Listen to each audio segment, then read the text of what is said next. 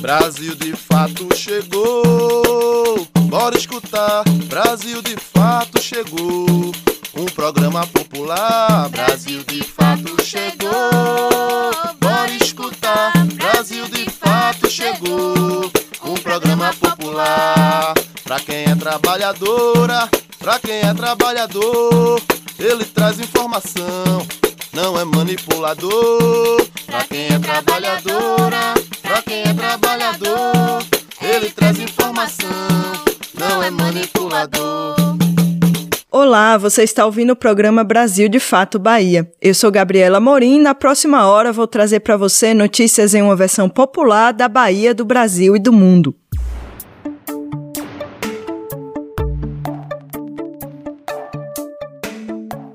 Chegamos ao nosso trigésimo programa e hoje vamos falar sobre a proposta de alteração no ensino de artes nas escolas públicas de Salvador, o assassinato de um adolescente e desaparecimento de toda uma comunidade Yanomami em Roraima, as tecnologias ancestrais de convivência com o semiárido no Brasil. Tem também uma entrevista para falar sobre democracia, eleições, organização federativa e mais. Fica com a gente pela próxima hora.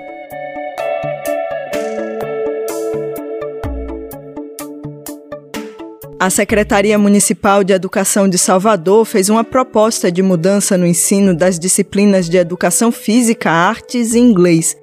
A intenção era substituir os professores e professoras formados em cada uma dessas áreas por pessoas formadas em pedagogia.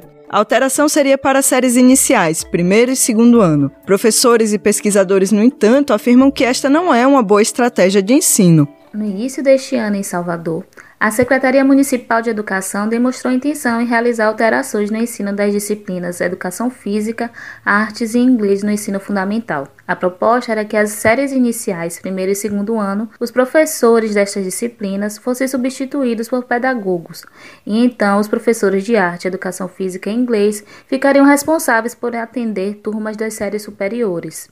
A intenção levantou protestos por parte de professores, pesquisadores e movimentos populares e leva a uma reflexão sobre qual a importância do ensino das artes e da educação física para a formação básica. Rosimeire dos Santos, professora de educação física e especialista em atividade física no contexto da educação básica, diz que, como o movimento faz parte da natureza humana, a educação física é essencial no processo de desenvolvimento do indivíduo.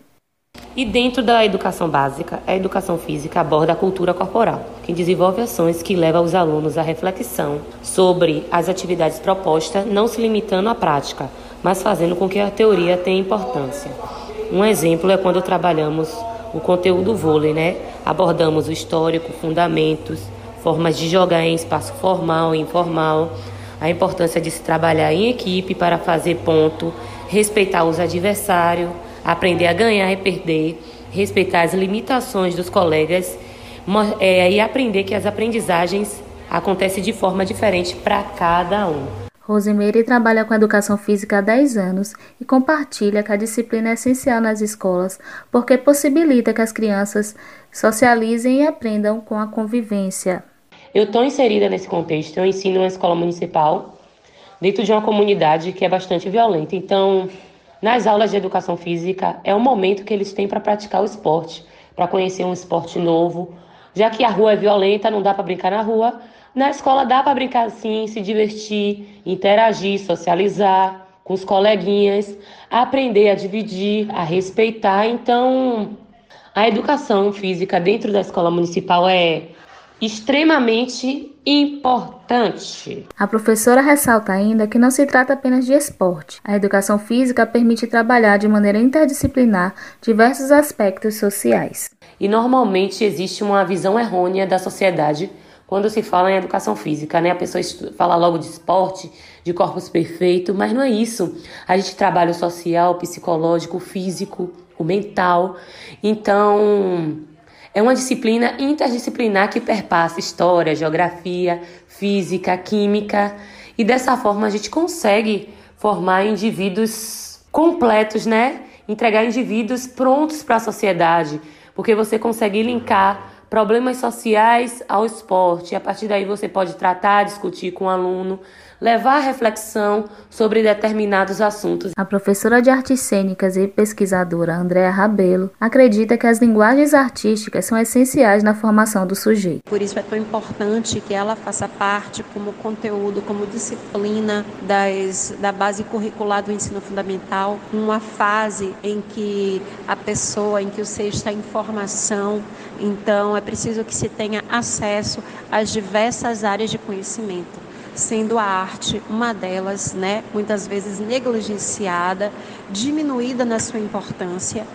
Porém, a arte ela é fundamental também, porque ela fundamenta um contato, um reconhecimento do próprio corpo e a relação desse corpo com o outro, com o espaço, a possibilidade de intervir no mundo criativamente, de ter um olhar sobre esse mundo criativo e de interagir criativamente também. Andrea relata que sua experiência em sala de aula a partir do teatro demonstra que é um espaço para exercício da liberdade e encontro com a identidade. Um momento em que é, eu posso trabalhar com essas crianças e elas comigo também, um reconhecimento da própria identidade, dos elementos culturais que fazem parte do lugar onde a gente habita, né? onde a gente coexiste, onde a gente se relaciona. A arte é um momento, quando eu, eu vou entrar na, na, na sala de aula, os alunos me recebem com gritos, com aplausos, porque é o momento dentro do, da escola que eles realmente têm espaço para interagir de outras formas com esse ambiente que é tão engessado. Ela conta ainda que em praticamente todas as escolas públicas que lecionou não havia estrutura de pátio para que os alunos pudessem correr e se mover livremente. Em praticamente todas as escolas públicas em que eu já dei aula, não havia espaço para que os alunos corressem, se movessem, né, um pátio. Então, ah, os lanches eles são feitos sentados na sala de aula. Ah, a aula de arte é o momento realmente em que eles podem se mover. Então, é um espaço em que eles vão reconhecendo uma potência desse corpo, né? um corpo que é sensível e que comunica, já que a comunicação ela não se dá apenas através da linguagem oral. Grande parte da nossa comunicação ela se dá através do nosso corpo, da nossa atitude, do nosso comportamento. Né? Então, a arte eu vejo como uma grande potência dentro da sala de aula e eu vejo mesmo nas circunstâncias estruturais né, defasadas em que a gente tem as nossas escolas, eu vejo pequenas luzes né, é, se acenderem no processo de ensino-aprendizagem é, que são recompensadores apesar de toda a dureza diária que é você estar na sala de aula. De Salvador para o Brasil de Fato Bahia, Jamília Araújo. Entrevista Brasil de Fato.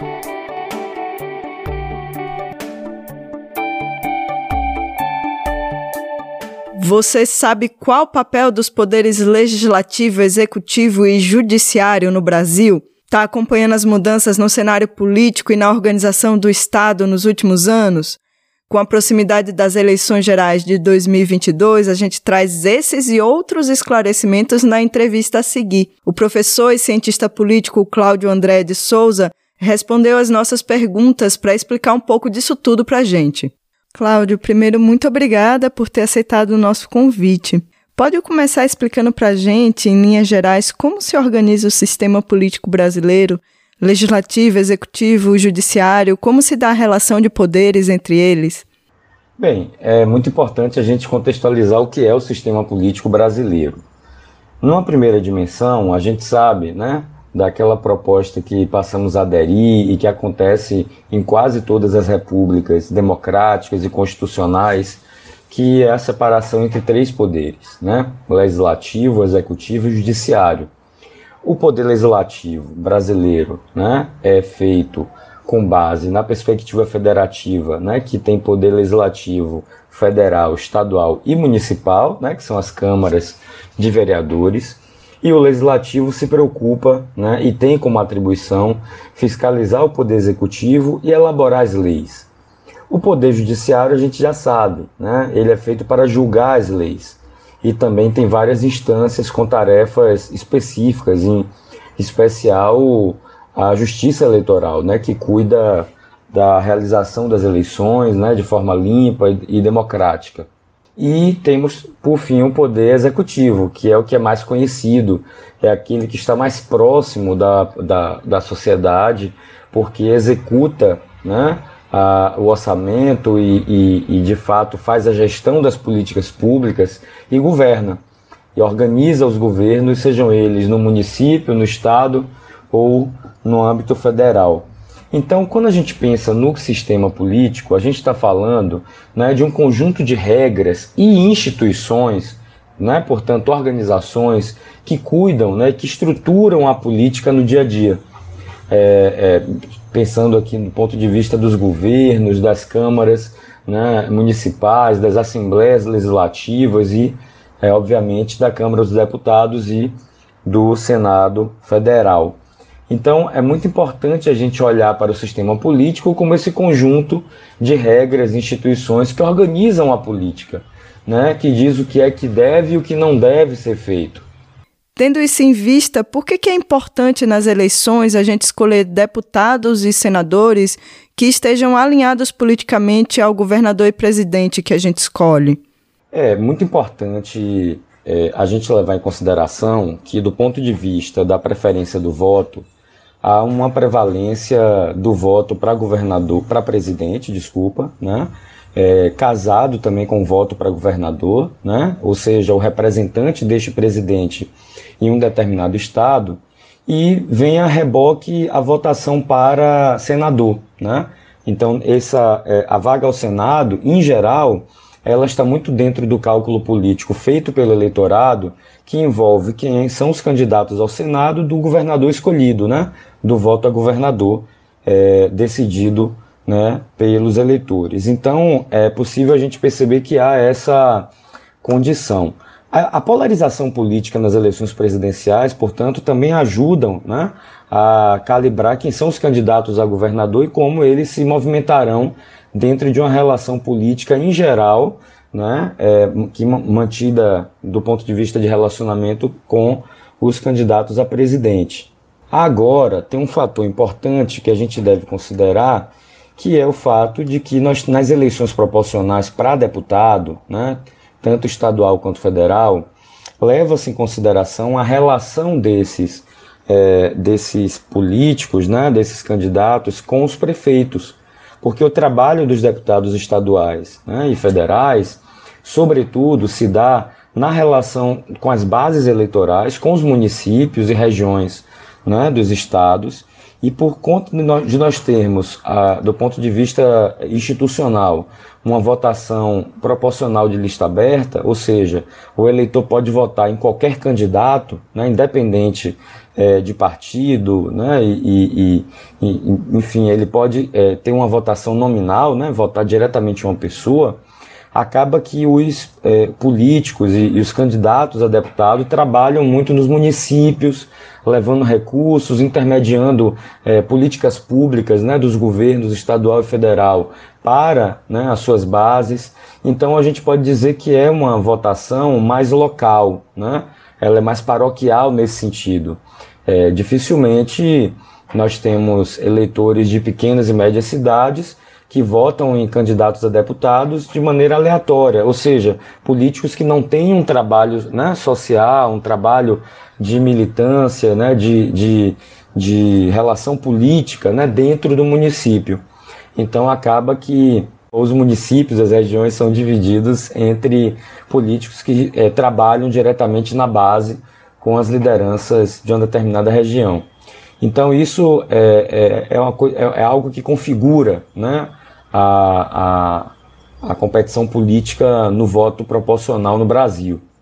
Durante o governo Bolsonaro, a gente tem visto um processo que alguns juristas têm chamado, inclusive, de esvaziamento do poder presidencial, com o aumento do poder ao legislativo e ao judiciário. O senhor concorda com essa leitura? Esse é um processo benéfico para a democracia brasileira? O que a gente tem vivido no Brasil é um processo de estabilidade democrática e a abertura de uma crise política que advém da chegada de Bolsonaro à presidência. Né? Ele foi eleito em 2018, tomou posse em 2019 e desde lá tem assumido posições é, tanto antidemocráticas quanto de perseguição a determinadas instituições políticas. Né? Mas ele elaborou uma estratégia que, é, que tem sido eficaz, né? que passou, sobretudo, numa aliança com partidos políticos que têm bancadas médias na Câmara dos Deputados e no Senado, tá? partidos que têm bancadas é, expressivas, certo? e ele fez uma aliança com o famigerado Centrão, dando a, a, a esse grupo político é, espaço no governo federal diretamente relacionados, né, espaços diretamente relacionados ao manejo do orçamento, à execução orçamentária do governo.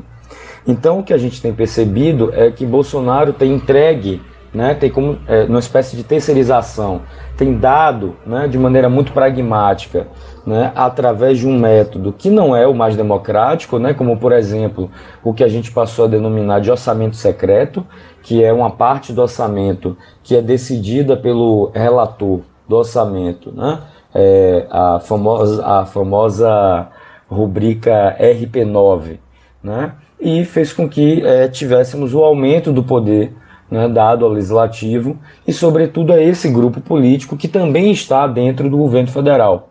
Tá? É, eu não vejo que a gente vive um esvaziamento do poder presidencial, mas a gente vive uma nova forma de organizar a governabilidade no Brasil, que é essa do varejo, que é essa com pouca transparência e que tem marcado a relação entre é, partidos, né, governo e, e, e o legislativo. Legalmente o Brasil vive em uma democracia, né? Mas na vida real, quais são os limites dessa democracia no nosso contexto político atual? A gente já vive também é, um processo no qual o judiciário tem ganhado protagonismo.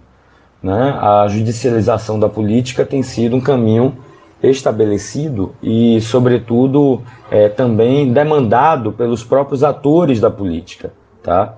É, o que eu percebo nesse aspecto é que de fato a gente tem né, um, um, um, processo de maior protagonismo, mas a gente ainda vive um processo no qual as atribuições dos poderes têm sido mantidas, apesar de muita dificuldade advinda dessa crise política iniciada com a chegada de Jair Bolsonaro à presidência. O que é importante também destacar é que o Brasil vive uma democracia, né, apesar das tensões institucionais apesar das ameaças golpistas de Jair Bolsonaro e, e de figuras do bolsonarismo, né? sobretudo com é, um discurso de confronto às instituições, né? como se parte dos adversários não tivesse legitimidade e determinadas instituições não pudesse agir né, né, dentro do marco legal que estão, que estão previstos. Né? E aqui tem o caso do Supremo Tribunal Federal, que é bastante é, é, atacado, né, é, é bastante é, fragilizado pelas falas né, e, e, pela disputa política feita abertamente né, por Bolsonaro. Apesar disso tudo, a gente vive uma crise democrática, mas ainda somos a democracia. O que é que preocupa, por exemplo? A aproximação do governo com os militares. Né? A gente está vivendo um momento preocupante que é o aumento do protagonismo político-partidário das Forças Armadas e isso, de fato, não cabe em uma democracia representativa, em uma democracia é, construída com regras claras quanto ao poder que têm as Forças Armadas. E esse poder não é de partido político, não é de governo. Né? É, a gente está falando de um aparelho burocrático do Estado que tem é, limites e atribuições específicas e que deve se manter assim. Então, a gente pode, infelizmente, dizer que o Brasil vive uma crise democrática, mas é, é um momento de tensão com limites que estão colocados na conjuntura. E as eleições de 2022 serão um teste para a nossa democracia.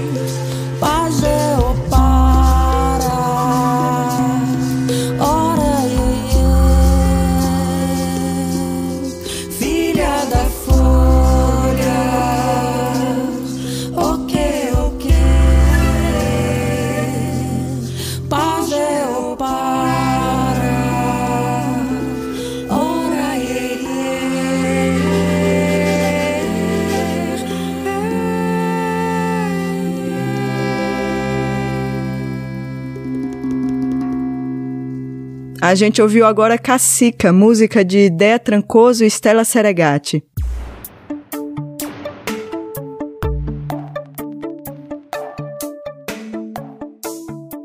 Segue sem solução o assassinato de uma adolescente Yanomami e o desaparecimento de toda uma comunidade da etnia em Roraima.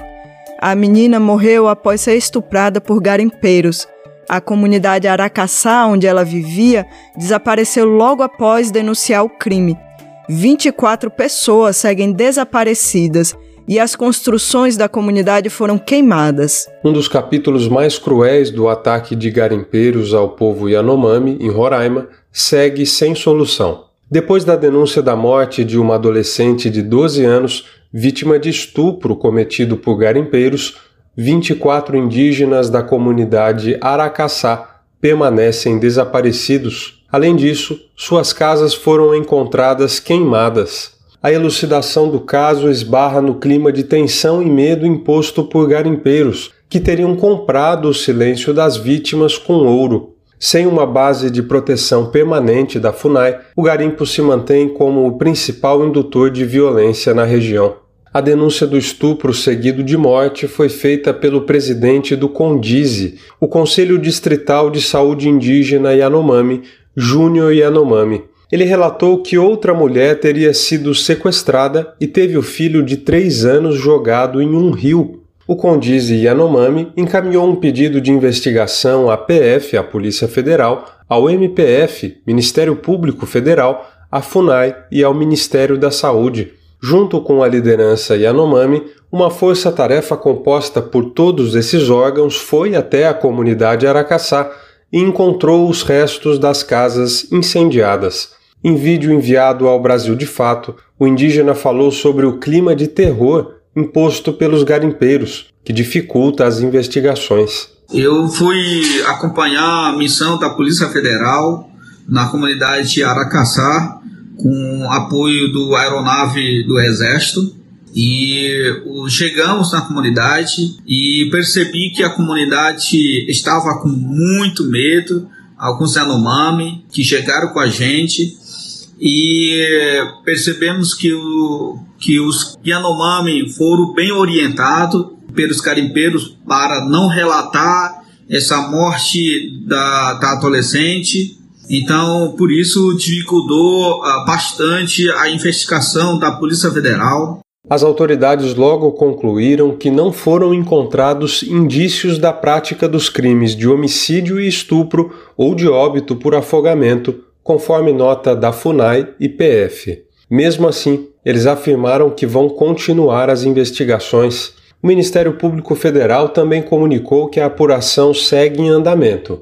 Júnior Yanomami afirma que a explicação para a falta de indícios pode estar na prática de rituais de cremação pelos Yanomami. E segundo dia retornamos é, na comunidade e percebi que tem existe a marcação, existe a, a marcação de queimação de um corpo, possivelmente adolescente. A nossa cultura, a gente para fazer ritual é queimado um corpo junto com a família, junto com as comunidades. E dependendo da situação, dependendo a situação de, de ameaças, e também abandonamos a, as comunidades. Então, o povo Yanomami é, está em risco. A Rutucara, a Associação Yanomami, afirmou que está acompanhando o caso e buscando mais informações junto às comunidades. A entidade ressalta que o episódio mais recente de violência contra os indígenas não é um caso isolado. A comunidade de Aracaçá fica na região de Huaycás, próximo ao rio Uriracoera, uma das áreas mais devastadas pelo garimpo ilegal, que vem provocando uma tragédia social junto aos Yanomami. Além da introdução de bebidas alcoólicas pelos garimpeiros e do acirramento de conflitos internos, o relatório aponta que indígenas deixaram de abrir roças. Por isso, hoje eles dependem da alimentação oferecida pelos garimpeiros em troca de serviços, como carregar combustível e realizar pequenos fretes de canoa. A comunidade de Aracaçá está próxima à região do Palimiú, alvo de seguidos ataques de garimpeiros armados no ano passado. Os episódios provocaram a morte de uma criança que tentava se proteger dos invasores. De Lábrea, no Amazonas, da Rádio Brasil de Fato, Murilo Pajola. Saúde e comunidade. Um viés popular sobre saúde e bem viver. A Universidade Federal do Recôncavo da Bahia, UFRB, está iniciando a segunda fase do projeto Agentes Populares de Saúde. Em sua primeira etapa, foram formados 30 estudantes da instituição para serem formadores de brigadas populares de saúde nas suas comunidades. Essas brigadas são voltadas para o cuidado de saúde em assentamentos e acampamentos rurais, comunidades quilombolas e indígenas. Nesta segunda fase, o projeto avança junto com os movimentos populares para a região da Chapada Diamantina e também de Monte Santo. A coordenadora do projeto, professora doutora Silvana Lima, explica para a gente um pouco mais sobre ele. Bom dia. O projeto de extensão Agentes Populares de Saúde, contribuindo com o enfrentamento da Covid-19 da UFRB, é um desdobramento do projeto Mãos Solidárias, uma estratégia da campanha Periferia Viva, organizada no contexto da pandemia do Covid-19, contando com o apoio da Fundação Oswaldo Cruz e da Rede de Médicos e médicas populares, universidades e movimentos sociais. Os agentes populares de saúde são voluntários, militantes dos movimentos populares e de organizações comunitárias que atuam em brigadas de solidariedade no cuidado com a saúde do povo.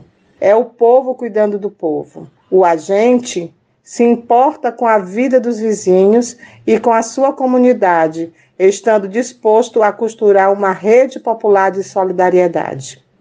O agente popular pode ser uma liderança política comunitária, um agente comunitário de saúde ou agente de endemias, desde que apresente o perfil de educador popular preocupado com a saúde coletiva. A sua área de atuação territorial é o bairro ou a rua da periferia, a comunidade campesina ou uma instituição afim.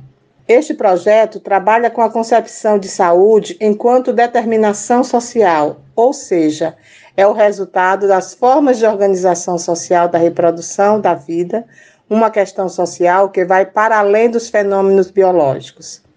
Tem uma natureza estrutural fundada na sociedade de classes e na questão racial. Nesse âmbito, ela precisa ser concebida como direito fundamental a ser conquistado por meio das políticas públicas, o que implica na defesa do Sistema Único de Saúde.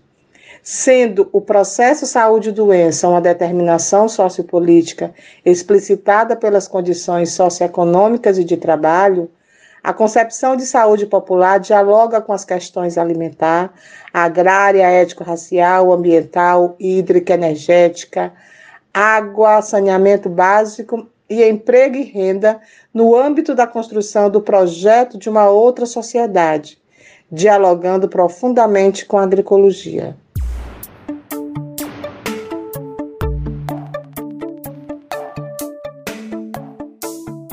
Como construir territórios sustentáveis resilientes às mudanças climáticas no semiárido? Esta pergunta vem sendo respondida no semiárido brasileiro por agricultores e agricultoras que convivem com a região, respeitando o bioma e compreendendo seus ciclos naturais.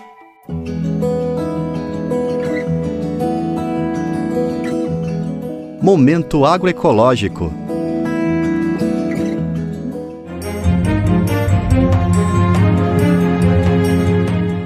painel intergovernamental sobre mudanças climáticas lançou no mês de março mais um relatório. Desta vez, os pesquisadores alertaram para o aumento das estiagens, das temperaturas e até para o desaparecimento de rios no Nordeste brasileiro. Também foram citados os territórios do sul da Austrália e do Mediterrâneo, constituindo três regiões do planeta em que os cursos d'água estão secando. Segundo o relatório, o aumento da frequência e a intensidade das secas pode fazer com que os rios perenes se tornem intermitentes e rios intermitentes desapareçam, ameaçando a vida de peixes de água doce em habitats já caracterizados pelo calor e a baixa precipitação de chuvas. Com o avanço da crise climática, a sobrevivência de populações rurais, que representa quase 30% da agricultura familiar no Brasil, ou seja, cerca de um milhão e meio de famílias, fica ameaçada. Antônio Barbosa, coordenador do projeto DAC Semiárido Vivo, da qual a articulação semiárido brasileiro faz parte, afirma que é necessário mudar a forma de se produzir nessa região pois a agricultura tradicional tem piorado a situação ambiental e a população pobre é a mais afetada. É, o que o IPCC traz, na verdade, é alarmante, né? ou seja, é, é muito preocupante. E isso tem levado, inclusive, à situação de desertificação. Então, quando você olha para Alagoas, né? quando você olha para Paraíba, que são os estados assim, situações mais graves, e você deveria mudar a forma, de fato, de você produzir, né? de você... Toda a lógica que que a agricultura industrial tem usado é justamente a forma de aumentar o uso irrestrito do solo, da água, ou seja, todas as formas que deveriam caminhar num outro caminho, e é uma pena que justamente os povos mais pobres são os povos que mais vão sofrer, o que mais têm sofrido com as mudanças climáticas. Segundo Barbosa, o Nordeste já enfrentou algumas secas. A pior delas foi em 2018, que tiveram inúmeras consequências com a morte da biodiversidade e a falta d'água, mas a situação não foi ainda pior, porque havia investimento em políticas públicas na região e agora elas estão paralisadas, como é o caso do projeto de cisternas. E são exatamente esses conhecimentos tradicionais que apontam caminhos possíveis para enfrentar a questão climática.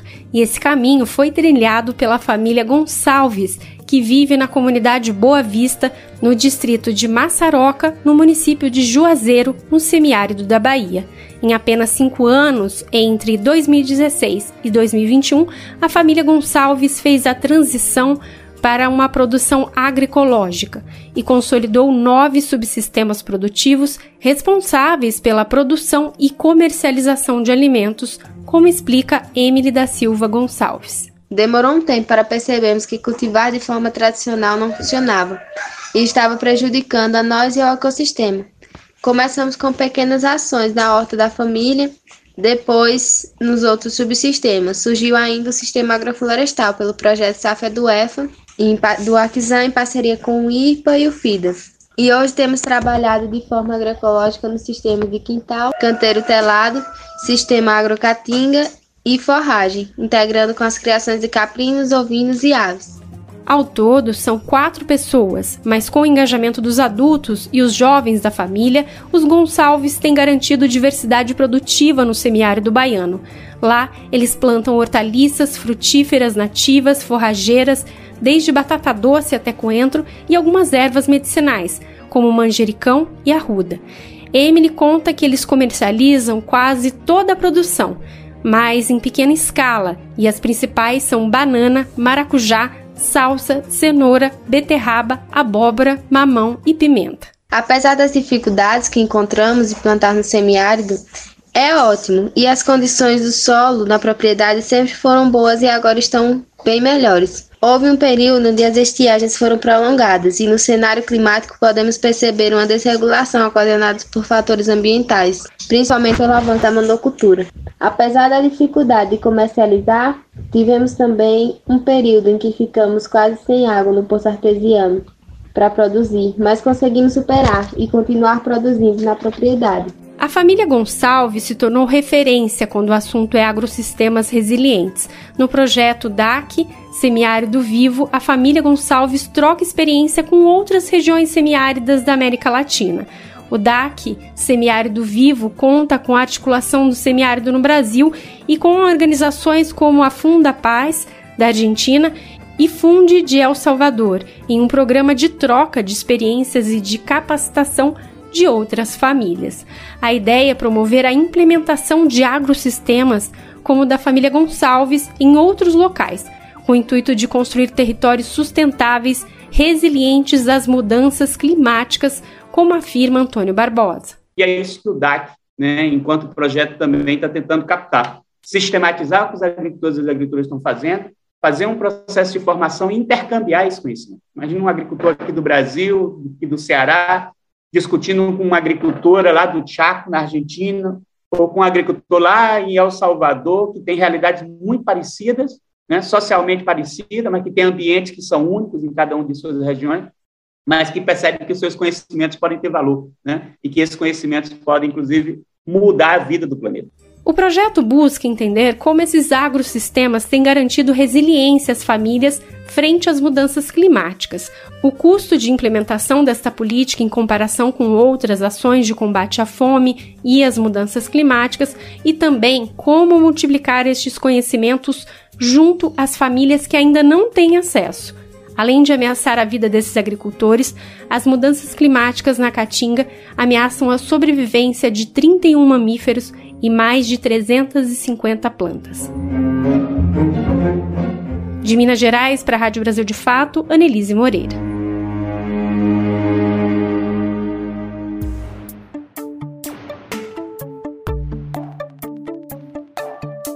O Circuito Editorial Profundança celebra oito anos em 2022 e traz para o público poemas de escritoras nordestinas. Entre maio e agosto deste ano, vão ser realizadas rodas de conversa e oficinas gratuitas, com participação de escritoras e fotógrafas que estão na terceira edição do livro.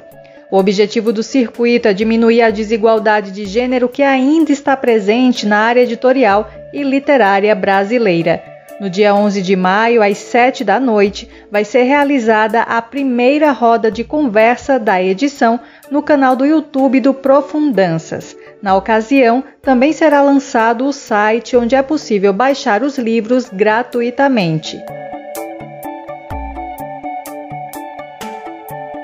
O presidente Jair Bolsonaro vetou por completo a nova Lei Aldir Blanc, que previa o investimento de 3 bilhões de reais anuais durante cinco anos para o setor de cultura. A decisão foi publicada no Diário Oficial da União na quinta-feira, dia 5. O projeto vetado previa que o dinheiro deveria ser usado para editais, chamadas públicas, cursos, produções e demais atividades artísticas, além de incentivar projetos de democratização do acesso à cultura nas áreas rurais e periferias. Estão abertas as inscrições para o concurso de quadrilhas juninas de Petrolina. A competição, que já é tradicional, vai acontecer no dia 11 de junho no Sesc Petrolina e vai distribuir cerca de 17 mil reais em prêmios. Promovida pela Secretaria de Cultura, Educação e Esportes, a competição tem o objetivo de preservar, valorizar e difundir as tradições nordestinas. As inscrições seguem até o dia 27 de maio e podem ser feitas por e-mail através do endereço cultura.cedu@gmail.com ou presencialmente na Secretaria Executiva de Cultura em horário comercial. De Salvador para o Brasil de Fato Bahia, Ellen Carvalho.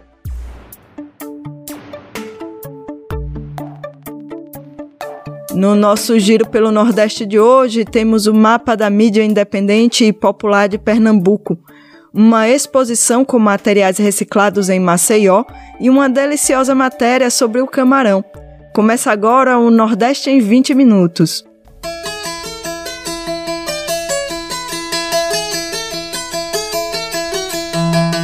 Você está ouvindo o quadro Nordeste em 20 Minutos.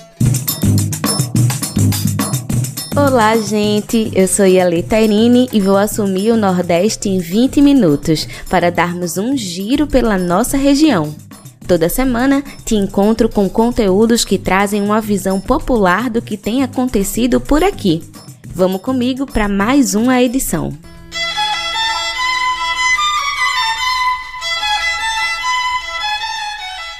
Mais de 30 iniciativas de comunicação popular e comunitária de diferentes regiões do estado integram o Mapa da Mídia Independente de Pernambuco, uma realização da Marco Zero Conteúdo em parceria com o coletivo Sargento Perifa e apoio dos Repórteres Sem Fronteiras. Vamos saber mais na reportagem de Lucila Bezerra. Trilhos do Brasil O mapa da mídia independente e popular de Pernambuco foi lançado com representações de coletivos de comunicação popular e comunitária de todo o estado. Uma realização da Marco Zero Conteúdo em parceria com o coletivo Sargento Perifa e apoiado pelos Repórteres Sem Fronteiras. O site mapeia iniciativas de comunicação voltadas para comunidades, sindicatos e movimentos populares, por exemplo. Coletivos mantidos por doações ou até com recursos dos próprios comunicadores. Por isso, um dos objetivos do mapa da mídia é conseguir dar visibilidade para os coletivos e atrair financiamentos, como destaca o editor e cofundador da Marco Zero Conteúdo, Laércio Portela. Eu acho que tem um potencial aí de o mapa é, ser uma referência, né? não a única, mas uma referência importante, para que quem não conhece essa realidade conheça, veja a importância desses grupos e possa chegar apoiando financeiramente também. A grande maioria tem uma base territorial. Então, nós vamos falando de pessoas que produzem conteúdo a partir de territórios onde vivem. Né? Então, tem uma relação diferente com essas com o público, digamos assim, né? que é um conceito muito do jornalismo clássico. Né?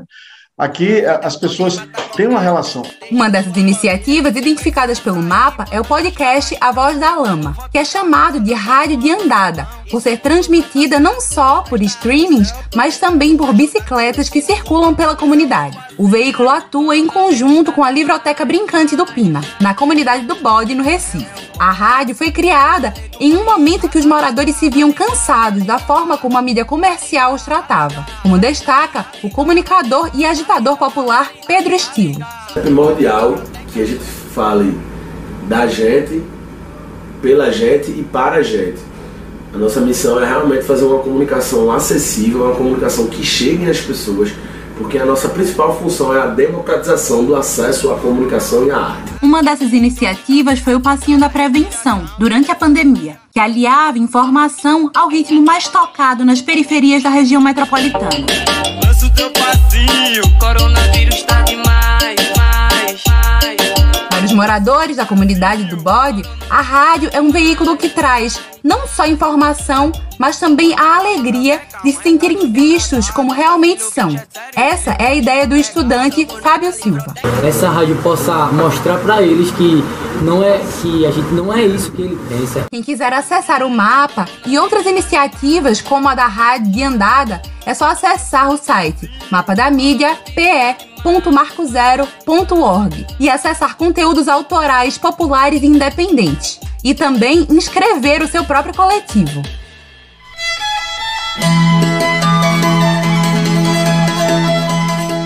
Uma exposição de arte popular e conhecimento sobre a importância da reutilização de materiais que seriam jogados no lixo. Muito bom, né? Essa exposição aconteceu em Maceió no Centro Municipal de Educação Infantil, CEMEI, professora Fúvia Maria de Barros Motte Rosenberg, localizado no bairro da Cidade Universitária.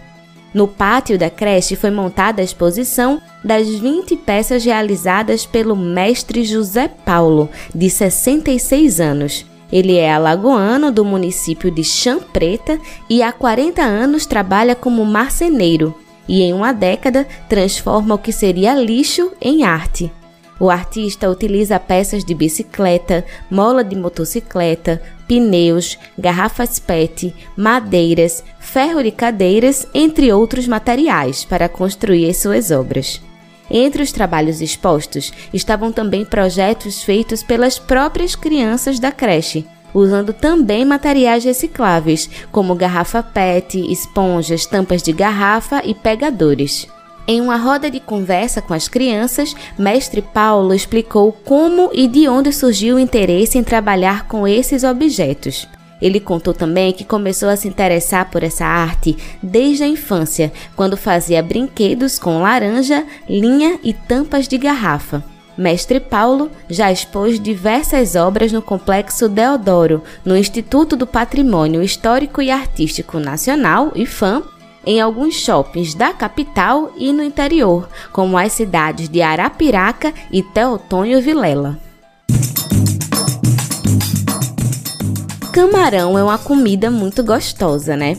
E da muqueca ao estrogonofe, o fruto do mar é opção para agregar sabor e saúde à culinária regional.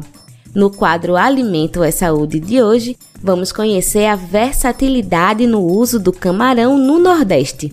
A reportagem é de Pedro Estropaçolas, com locução de Daniel Lamir. Te aproxega, vivente. Comece agora o Alimento é Saúde.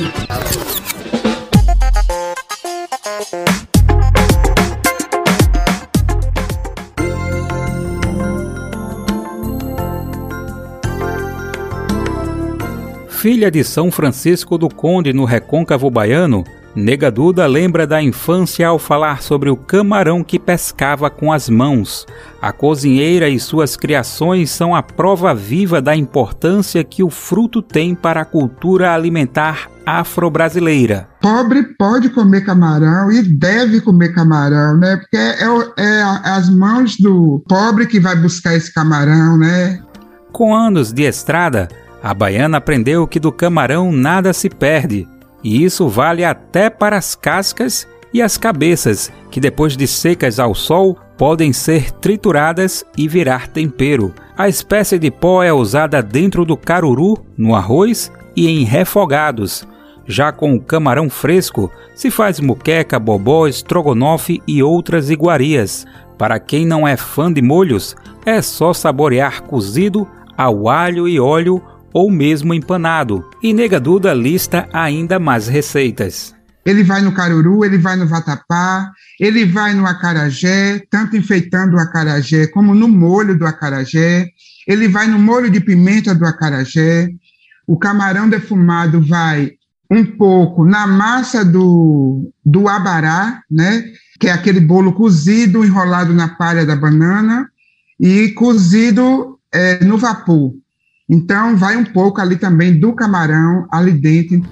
Existem muitos tipos de camarão. Ao longo dos territórios pesqueiros tradicionais, já foram identificadas mais de 340 espécies. Negaduda se recorda que a lida com o camarão começou cedo na vida dela quando eu era criança, a gente pegava até camarão de mão, que chama lá no recôncavo, né? Pegar camarão com a mão, porque é, é muito, então a gente ia para aqueles lugares na, na maré que eles ficam pulando, né? Então a gente tinha um jeito de ir pegando que a gente falava que ia pegar camarão com a mão. A cozinheira lembra ainda que o segredo de um bom camarão está no início do processo, logo depois que ele é pescado. Com baixíssimo teor de carboidratos, o fruto é rico em nutrientes e gorduras saudáveis, como o ômega 3, que ajuda a controlar os níveis de colesterol no organismo. Mas é preciso atenção. A nutricionista clínica e esportiva Larissa Rodrigues lembra que os camarões criados em cativeiros podem ter 40% menos de ômega 3 em suas propriedades. Produção em larga escala, normalmente, é, não é a melhor alimentação, não é como aquele animal solto, né? Então, por exemplo, os teores de ômega 3 já são bem reduzidos, né? Que é o ponto mais forte do camarão. As contraindicações são para quem tem alergias ao comer o fruto. É preciso atenção também às pessoas com problemas renais, por conta do alto índice de sódio e fósforo presentes no camarão Outra dica importante da nutricionista Larissa Rodrigues é saber conservar o alimento. Porque ele é um alimento assim de fácil contaminação, né? Então, além de ser muito bem higienizado, ele tem que ser muito bem conservado, né? Temperatura bem fria no freezer.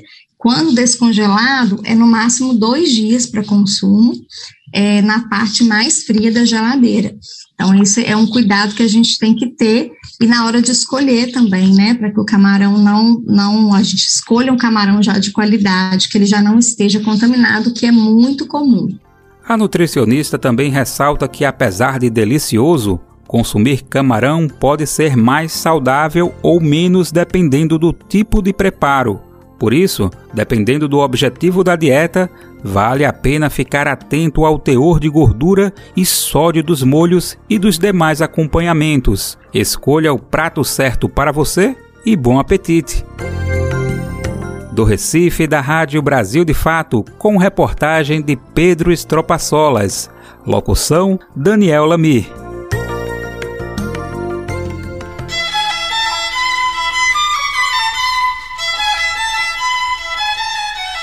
No Vozes Populares da semana passada, nós conhecemos as brigadas digitais e nessa semana vamos conhecer os comitês populares de luta, uma iniciativa para atuação fora das redes. Quem conversa com Júlia Vasconcelos é Bárbara Zen, militante do Movimento dos Trabalhadores por Direitos, MTD, da Paraíba. Confere aí. Pátria Livre! Vozes Populares. E aí, pessoal, bora lá para mais uma edição do Vozes Populares? Eu sou Júlia Vasconcelos e esse é um espaço para trazer as diversas vozes dos movimentos, coletivos e organizações populares.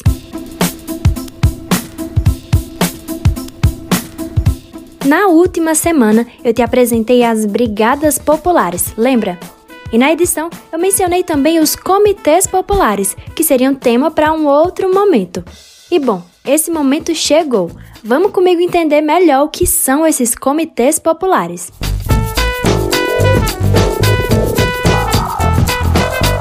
Você provavelmente já ouviu alguém dizer que política não se discute, não é? Pois bem, em um ano decisivo como 2022 para a democracia do Brasil, não discutir política significa não participar das decisões do rumo do nosso país. E foi pela necessidade de se retomar com mais força o diálogo com a população que movimentos populares, partidos políticos e centrais sindicais pensaram nos comitês populares. Se as brigadas populares ocupam os espaços digitais, os comitês se preocupam com o olho no olho, ou seja, em ocupar as ruas. Pouco a pouco, está acontecendo o lançamento oficial desses comitês em diversos estados do país. Aqui no Nordeste, por exemplo, já aconteceu o lançamento no Ceará e em Pernambuco. Em outros, como a Bahia e a Paraíba, os comitês também já se articulam. Bárbara Zen, militante do Movimento de Trabalhadoras e Trabalhadores por Direitos, o MTD, na Paraíba, tem feito parte dessa construção e enfatiza que o que marca os comitês é esse caráter organizativo, de trabalho de base. Por isso, as eleições fazem parte desse momento, mas não limitam as ações da iniciativa. A ideia é conscientizar o povo brasileiro sobre os seus direitos e seus territórios. O impacto dos comitês nesse ano né, é muito forte, porque esse ano é de fato uma eleição diferente, não é uma eleição comum como a gente viveu nos últimos anos, né? E como desde o golpe a gente vem vivendo esse processo de apreensão política, de receio, né, de que a gente de que vai acontecer um golpe, de que a democracia se desfaça completamente. E ela está correndo risco, né? A nossa democracia ela está na UTI há alguns anos. E tudo que o bolsonarismo quer é uma deixa, né, uma brecha para conseguir dar esse golpe e nunca mais sair do poder e aí com certeza acabar de fato com, com o povo brasileiro. E aí a gente se coloca, os comitês são essas ferramentas para que a gente se coloque contra isso que está acontecendo. É, então a ideia é que os comitês eles não sejam transitórios. Por isso que os comitês não estão iniciando no período eleitoral, os comitês se iniciam agora. Né? Esse é o ponto zero do nosso processo de construção dos próximos anos. É a nossa reconstrução enquanto organizações sociais, organizações políticas e a reconstrução da esquerda, a reconstrução da nossa democracia.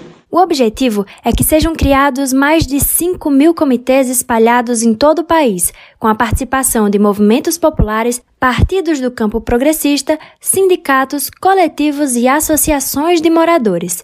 A prioridade é que os comitês estejam nas comunidades, favelas, bairros periféricos, comunidades quilombolas, assentamentos rurais, vilas de pescadores, além de reunir trabalhadores de diferentes categorias e a juventude do país. E você pode se perguntar: eu posso estar em um desses comitês? Não só pode, como também pode ter a iniciativa de construir um deles na sua comunidade, para discutir as pautas que importam no seu território, como educação de qualidade, moradia digna, saúde e alimentação. Bárbara convida a todos a se engajarem nessa mobilização. Quanto mais gente, maior a força para conquistar direitos e derrotar o bolsonarismo. E é importante que todo mundo compreenda que independente do pouco tempo que possa dedicar, é possível de montar um comitê no seu condomínio, é possível de montar um comitê no seu encontro do bairro, na sua associação de bairro, é possível montar no seu segmento, né? Então, assim, é importante que todo mundo compreenda que existe tarefa e existe trabalho para todo mundo atuar nesse ano. Então, esse processo só vai acontecer, a gente só vai conseguir fazer um processo real de transformação se a gente, de fato, colocar todo o povo brasileiro para caminhar no mesmo passo. Então se liga, o sugerido é que cada comitê reúna entre 10 a 15 pessoas, buscando equidade de gênero e a participação de negros e negras e da juventude. Essa quantidade de pessoas é indicada para facilitar a organização e os encaminhamentos para ações práticas. Quer entender melhor como estruturar um comitê?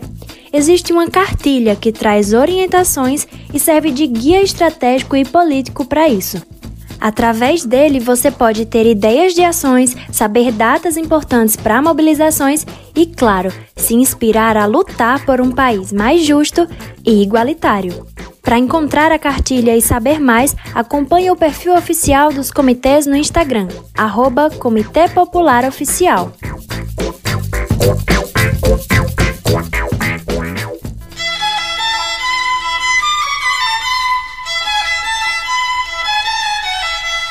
Por hoje é só. O Nordeste em 20 minutos fica por aqui, mas nós temos um encontro marcado na próxima semana. Tchau!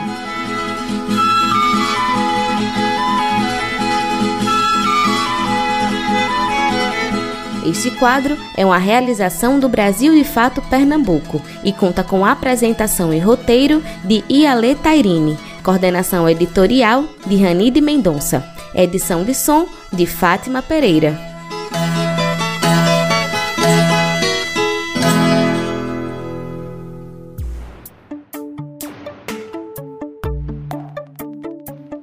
Por hoje ficamos por aqui. Se você quiser entrar em contato conosco, enviar suas sugestões, manda uma mensagem para o WhatsApp 75998439485.